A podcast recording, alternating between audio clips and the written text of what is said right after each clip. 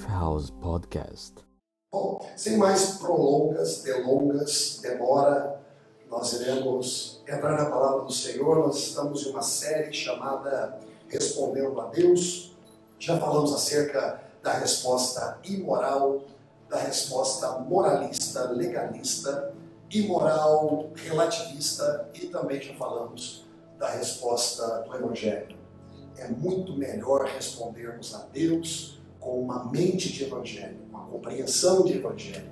Existem muitas pessoas relativizando o Evangelho, ah, nivelando abaixo o Evangelho, ah, entrando na mentalidade que ah, isso aqui não tem maldade, isso aqui também não tem maldade, o que, que tem? E, e de repente, de pouquinho em pouquinho, vamos terceirizando a vida para Satanás e para os intentos das trevas. Então, muito cuidado com o relativismo. Nós podemos ter uma igreja moderna, mas não mundana. Amém. Nós podemos fazer com que a nossa música seja uma música arrojada, mas não mundana. Que as nossas vestimentas sejam estilosas, mas não mundana. Que os nossos comportamentos matrimoniais e de amizade sejam comportamentos lindos e aconchegantes, mas não mundanos. Então nós precisamos observar, porque ah, parece que quanto mais você se cansa de regras e dogmas, mais algumas pessoas que não têm tanta sabedoria relativizam.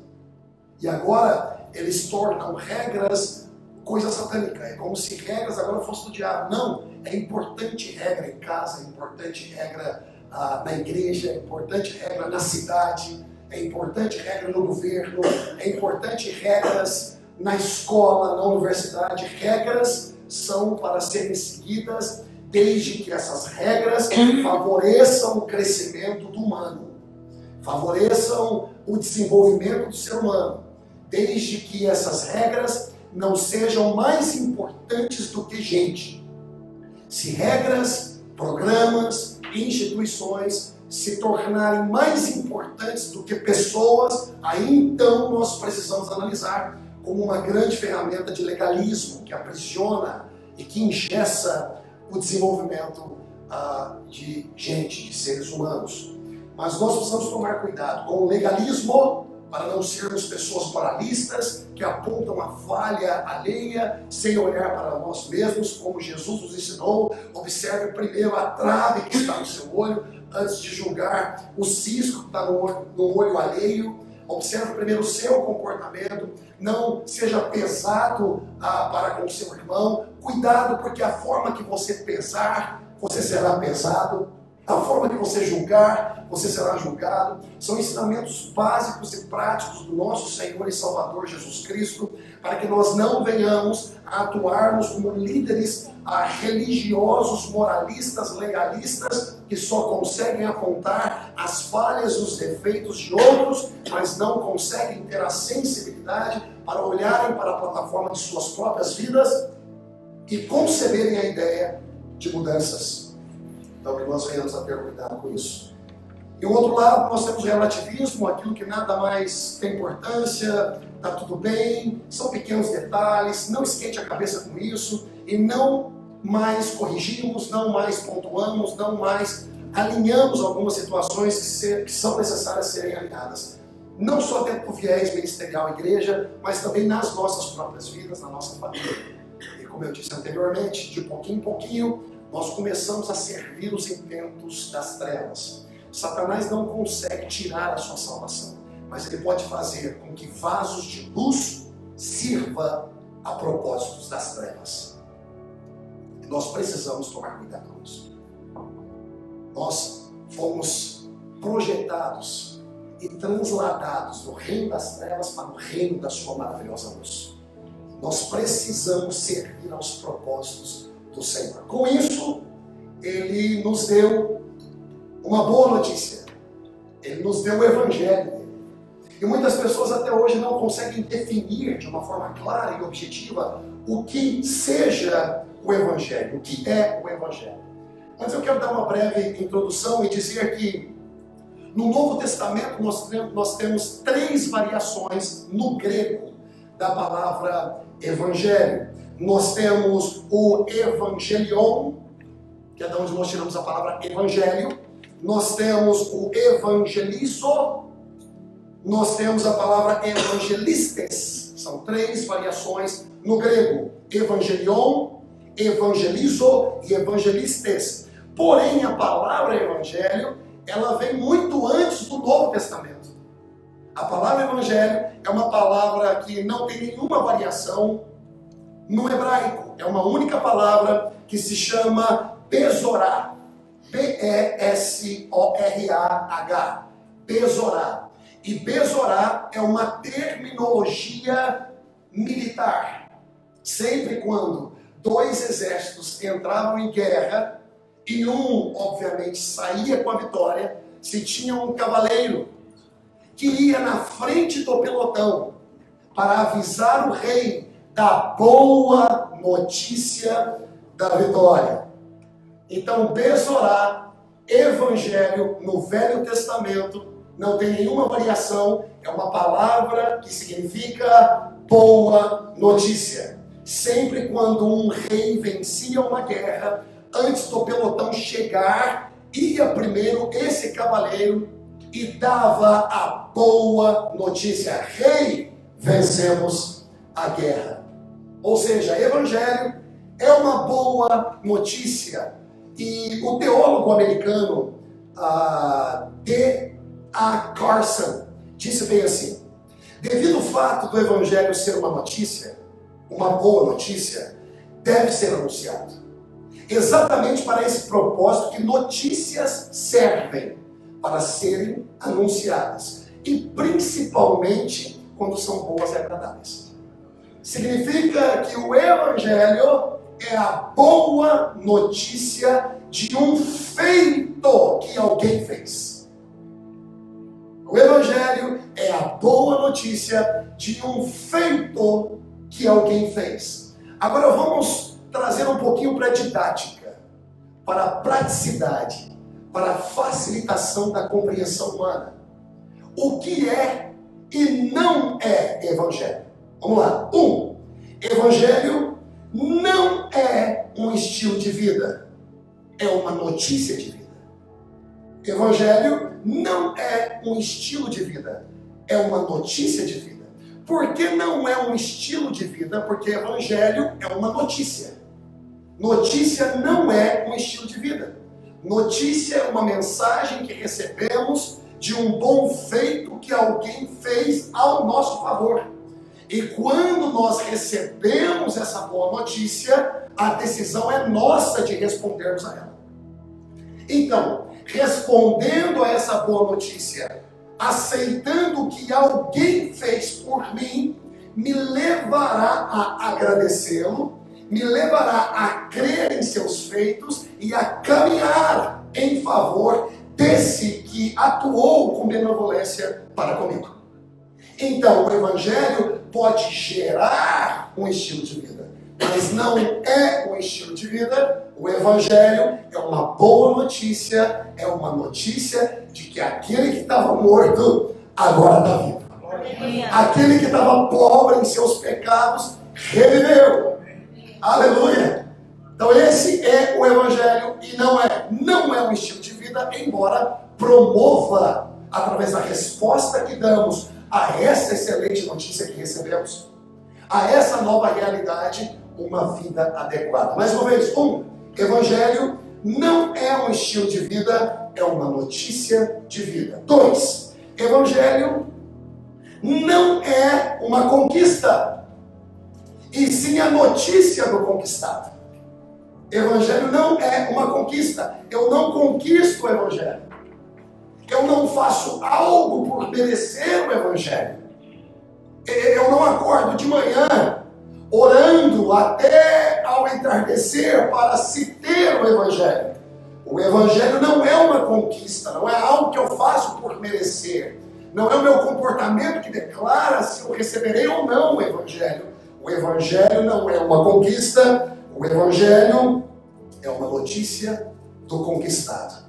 É o que Jesus conquistou é o que ele fez, é o que ele é, são as atitudes que ele tomou de forma eterna, que mudou a minha condição de vida se eu aceitar e crer na sua obra redentora na cruz do Calvário. Ou seja, o Evangelho não é uma conquista, e sim a notícia do conquistado. Três, Evangelho não é algo que fazemos, mas aceitamos. Eu vou fazer o Evangelho a partir de hoje. Não, você não faz o Evangelho, você aceita o Evangelho. Você aceita o que foi feito e ativa através da sua vida os feitos de Cristo. O que ele fez por mim.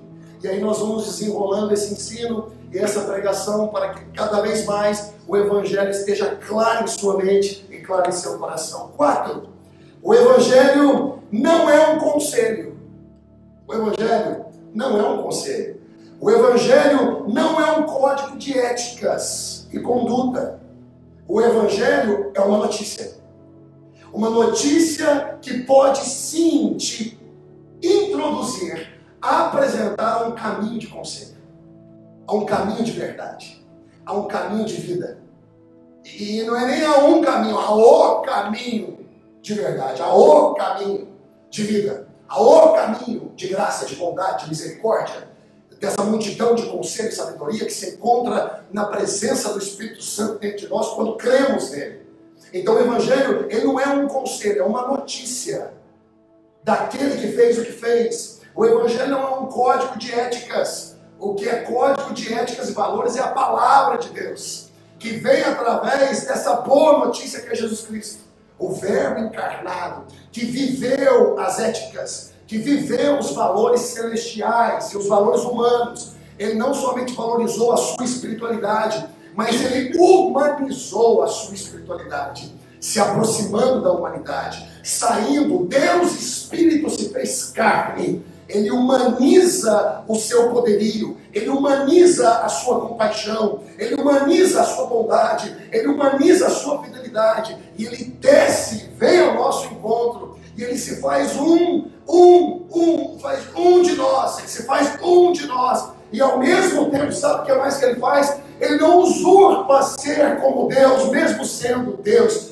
mas ele vive em submissão. Ou seja, o Evangelho é a boa notícia de um Jesus fiel, Amém. de um Jesus obediente, de um Jesus amável, de um Jesus que foi cuspido na cara, crucificado, teve as suas mãos furadas, teve os seus pés furados teve uma coroa de espinho rasgando a plataforma da sua cabeça, mas mesmo assim ele fez o que ele fez para que nós pudéssemos ter acessibilidade a, a, a essas informações e aceitá-la a fim de que a nossa vida seja transformada. Amém. Eu não sei se essa mensagem toca o seu coração, mas toca muito o meu. Porque eu amo receber boa notícia. Eu disse que eu amo receber boa notícia.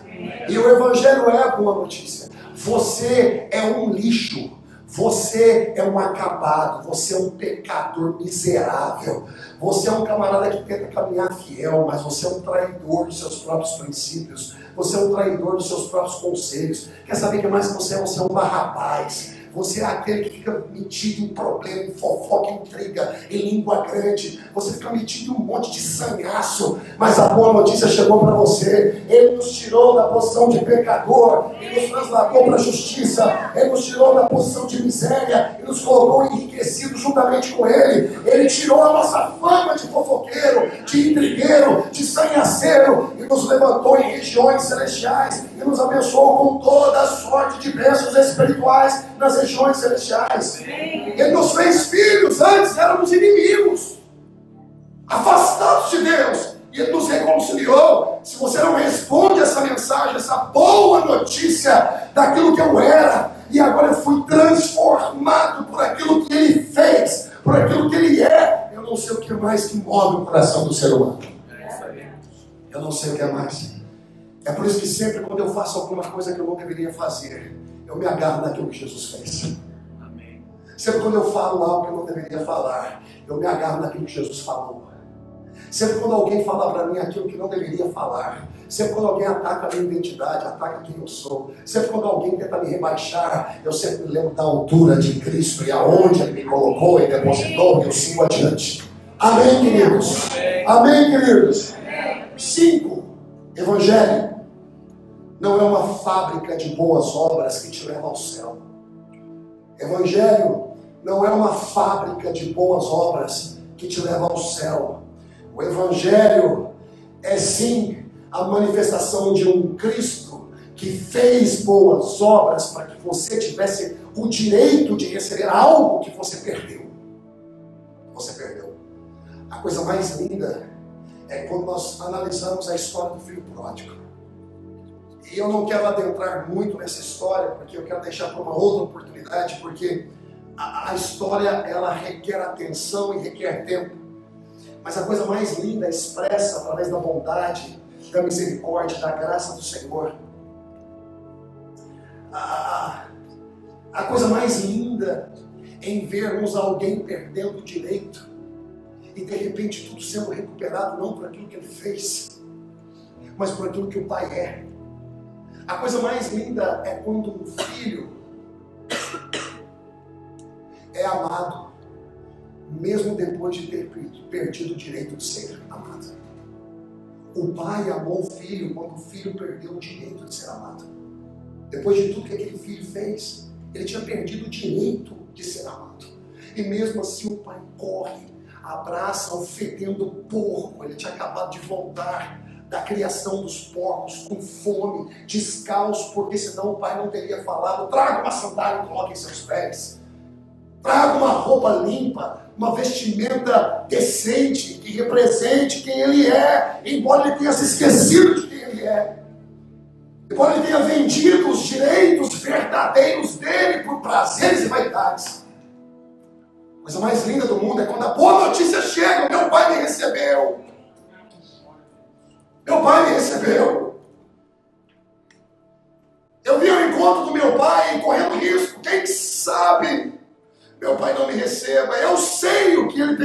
Antes, mas a Bíblia não relata dos riscos que ele pensou.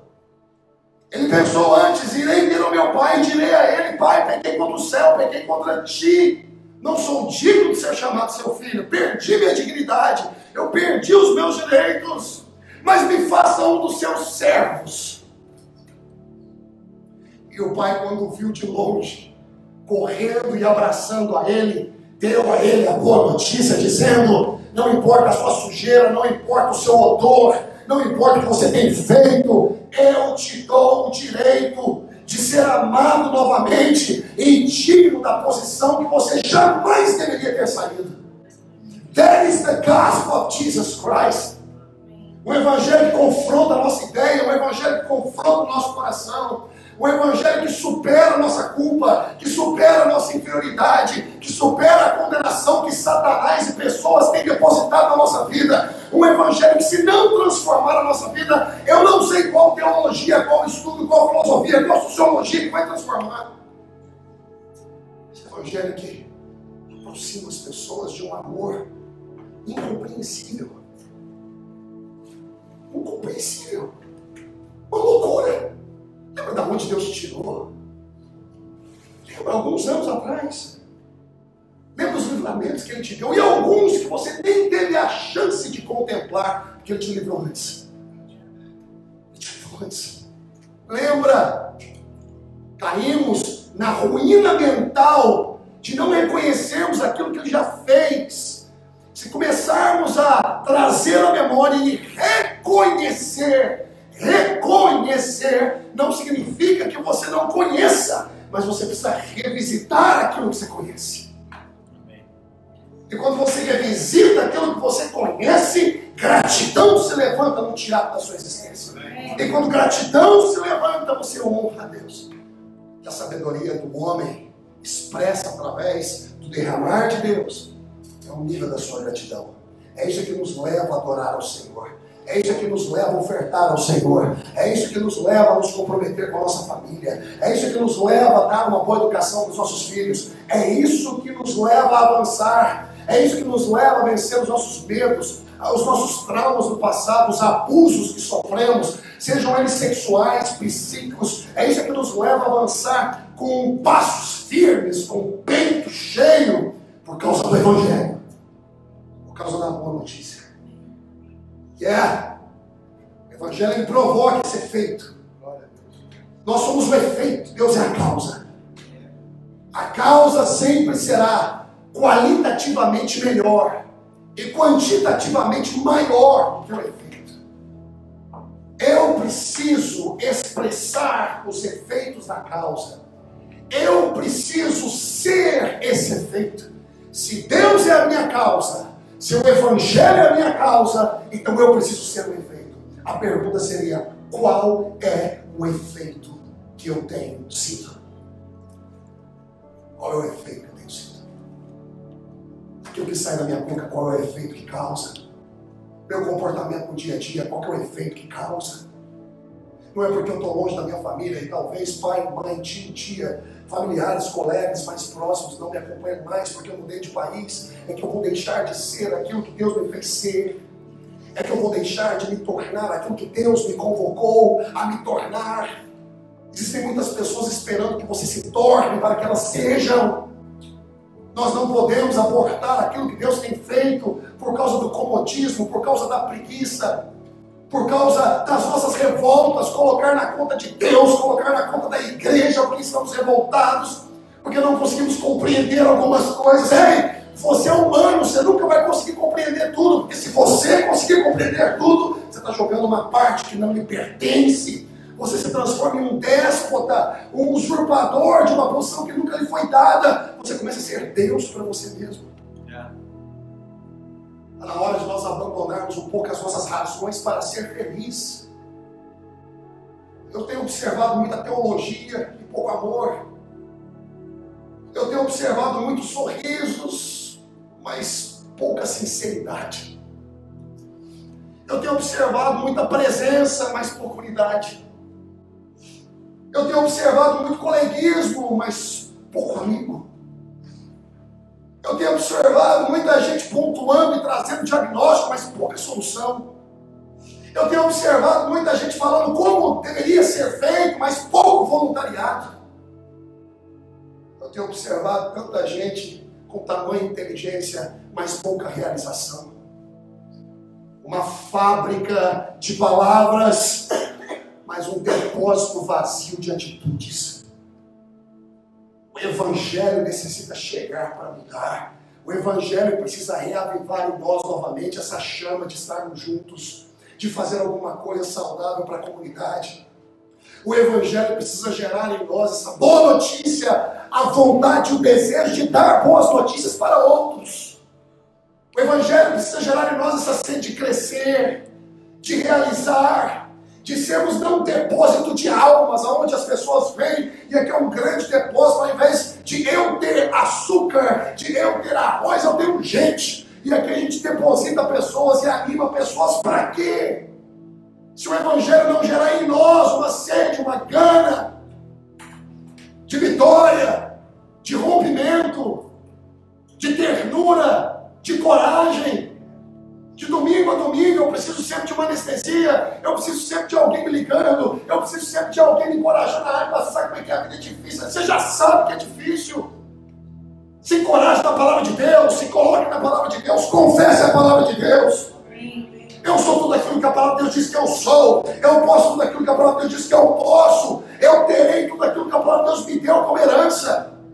Mil cairão ao meu lado, dez mil à minha direita, mas eu não serei atingido. Maior é o que vive em mim do que o que vive no mundo. O Senhor é meu pastor e nada me faltará. Eu tudo posso naquele que me fortalece. Começa a citar a palavra de Deus. É muito mimimi e pouco coração. Evangelho precisa nos transformar. Evangelho precisa gerar em nós as suas razões, os seus efeitos. Porque nós sabemos quem foi a causa, quem é o causador. And that's the gospel. O Evangelho é a boa notícia que anuncia que nós temos sido resgatados e salvos da ira futura. E aí você me pergunta: que ira, pastor, é essa? Eu te digo: a ira de Deus. O Evangelho é a boa notícia em que Jesus veio e recebeu no corpo dele toda a ira do Pai, toda a ira de Deus. O lugar que estava preparado para que eu e você nos colocássemos a cruz do Calvário, o local que estava preparado para consumir o nosso pecado, o inferno. Foi Ele que morreu na cruz e foi Ele que foi ao inferno, em meu lugar e no seu lugar, para poder levantar uma geração pura, uma geração eleita, um sacerdócio fundamentado em seu sangue, não em sangue de bode ou de animal algum. Jesus Cristo é a razão pela qual Deus não se encontra mais irado conosco por causa do nosso pecado em Gênesis capítulo 3, por causa da nossa concupiscência, as nossas debilidades, as nossas traições, burlamos a nós mesmos. Jesus Cristo é a razão que nos mantém sólidos e firmes no céu, inabaláveis diante de Deus inabaláveis diante de Deus. Ele é a razão pela qual Deus não pode se irar com a humanidade. Essa é a boa notícia. Você foi resgatado do poder das trevas, você foi resgatado dessa mentalidade de afastamento de Deus, você está salvo.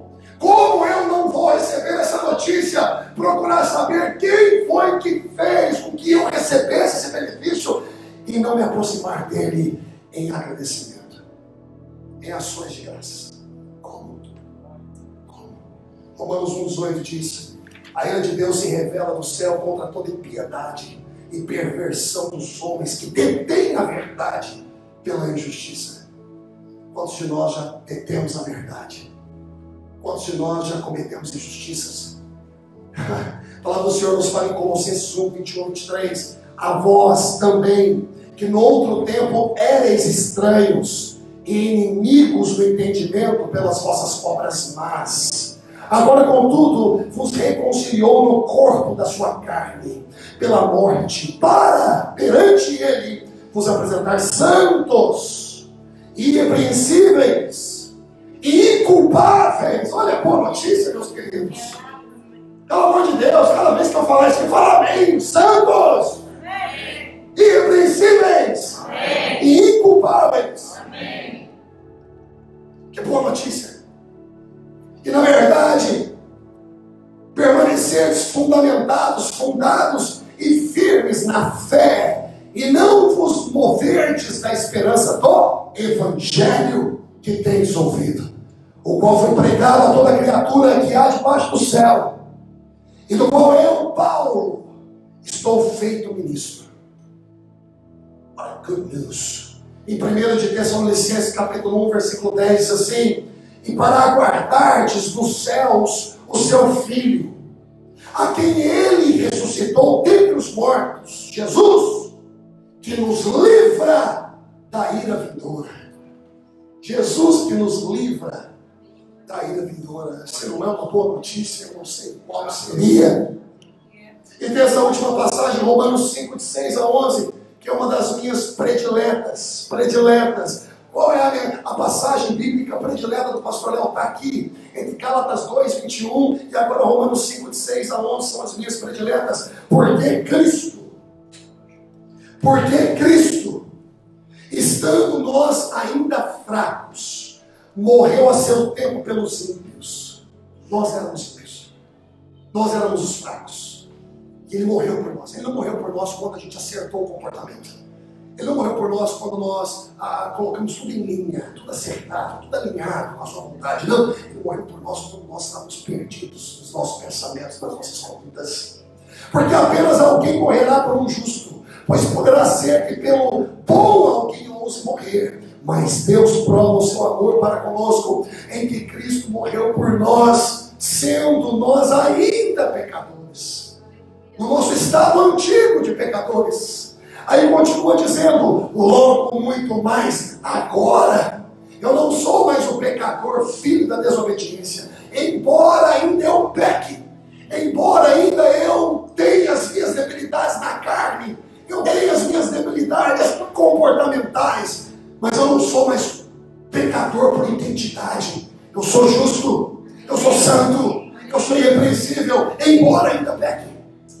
Mas eu não sou mais pecador por identidade. Eu peco por comportamento, mas não por identidade. A minha identidade, quando o Espírito Santo entrou no meu espírito e o meu espírito foi completamente regenerado, é de santo, é de imaculado, é uma geração santa, separada, eleita, adotada como filhos.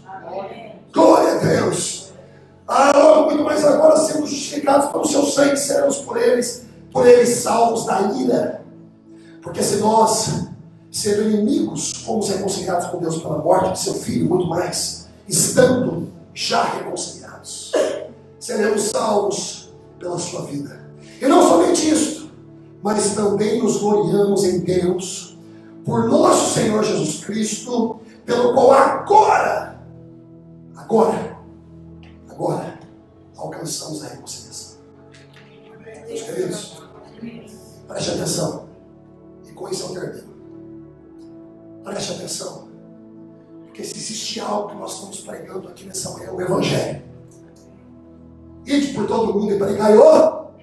Ou seja, ide por todo mundo e conte a boa notícia.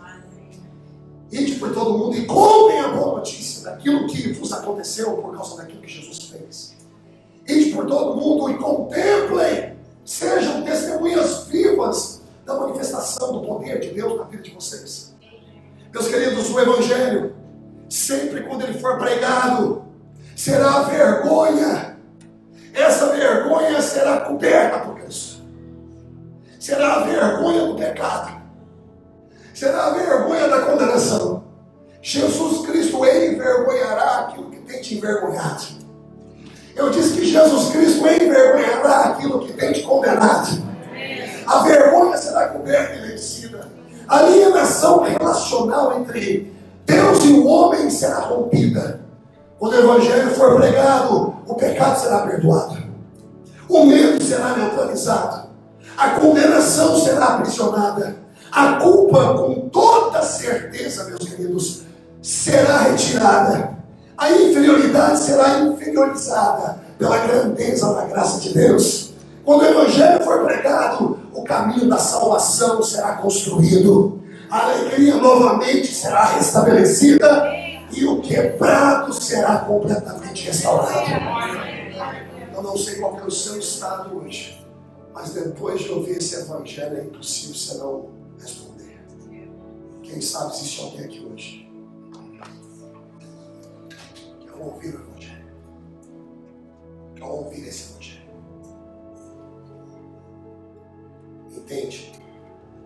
está na hora de tomar uma atitude diferente Eu não quero mais ver o povo de Deus relativizando. Eu vou dizer uma coisa mais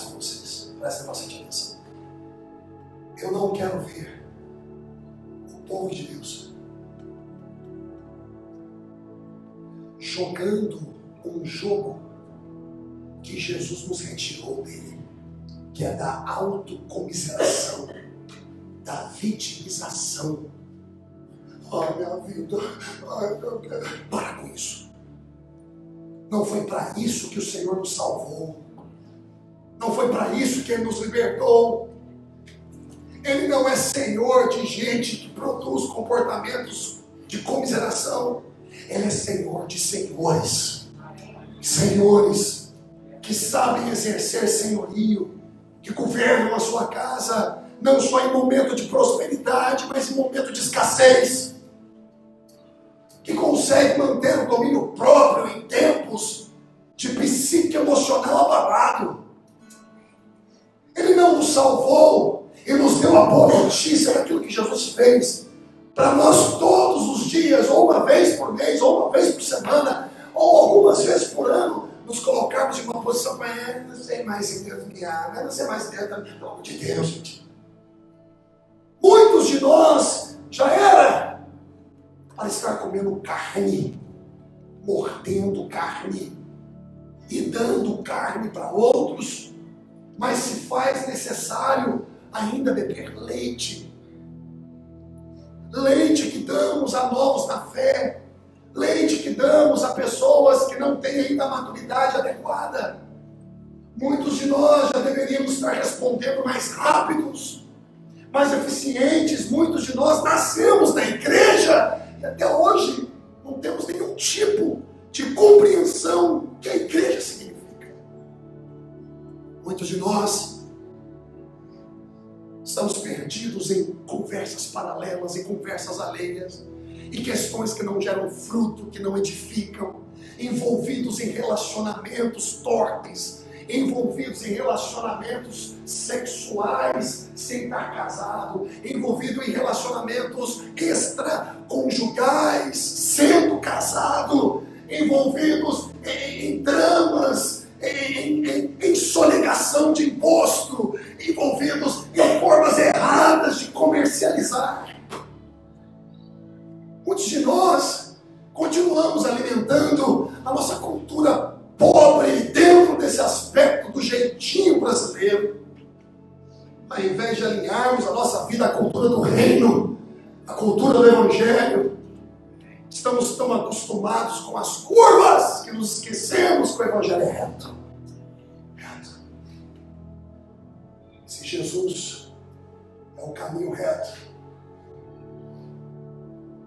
estou muito sentido em dizer que nós temos sido as curvas que não deveriam existir.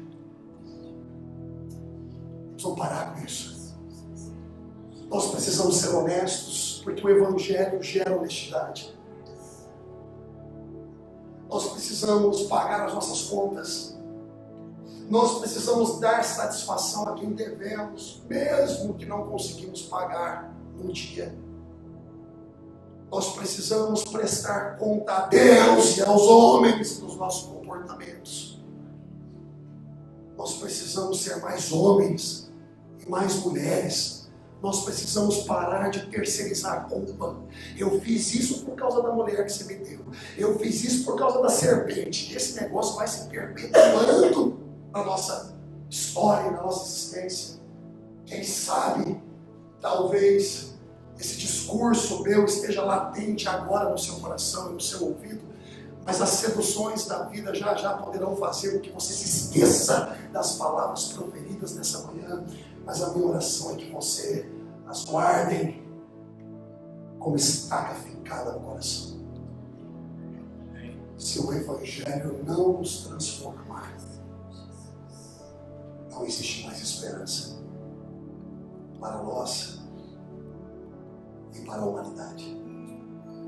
Se o Evangelho não te transformar, eu não sei qual é a esperança da sua vizinhança. Se o Evangelho não te transformar, eu não sei qual é a esperança da sua igreja. Porque tudo começa quando você é transformado, até mesmo no ambiente de igreja. Se o Evangelho não te transformar, eu não sei como serão os seus negócios. Se o Evangelho não te transformar, eu não sei como será o seu círculo íntimo aqueles que te cercam. Se o Evangelho não te transformar, eu não sei como seus filhos crescerão. Se o Evangelho não te transformar, eu não sei mais o que eu irei pregar. Porque eu sou pregador do Evangelho.